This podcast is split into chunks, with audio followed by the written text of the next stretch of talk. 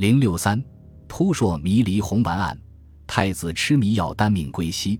红丸又称红铅丸，是古代宫廷中特制的一种春药，其制法很特别，需取童女首次月经，盛装在金或银的器皿内，还需加上液般的第一滴露水，以乌梅等药物连煮七次，浓缩为浆，然后加上乳香、没药、沉沙、松脂、尿粉等拌匀，以火提炼，最后炼米为丸，药成。据《明实录》记载，嘉靖年间。宫廷为了配置红丸，前后一共选少女一千零八十人，由此而引发了中国历史上一场特殊的宫女暴动。万历末年，太子朱常洛因酒色过度卧床不起。一天晚上，朱常洛为了寻求刺激，就服了一粒红丸，结果狂躁不已，精神极度的亢奋。次日早上，侍寝的太监吴赞连忙请来御医崔文生诊治。崔文生以为是邪热内蕴，下了一副泻火药，结果朱常洛一宿腹泻三十余次，危在旦夕。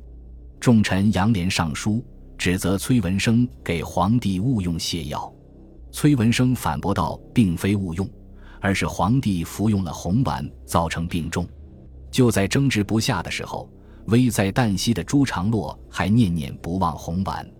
鸿胪寺丞李可灼当即进了颗红色丸药，朱常洛服下。到了晚上，朱常洛又要求再服一丸，李可灼又进了一颗红色药丸。结果皇上手捂心口，一命呜呼。两颗红丸酿成大案。红色药丸究竟是不是红丸？为什么在皇帝病重之时，还要进这种丸药？崔和李到底有没有幕后指使者？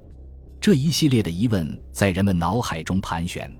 明末宫廷内党派之间斗争激烈，红丸案激起了党派的更加尖锐的矛盾。有人认为李可灼进的红色丸药其实就是红丸，李可灼把春药当补药进上，是想步陶仲文的后尘而已。也有人认为那颗红色丸药是道家所炼金丹。用救命金丹来挽救垂危病人，一旦治活了，则名利双收；要是死了，算是病重难救。还有人认为李可灼是受人指使，有意谋杀皇上。最后，大臣韩尚书平复众议，李可灼被判留戍，崔文生被贬放南京，红丸案才算了结。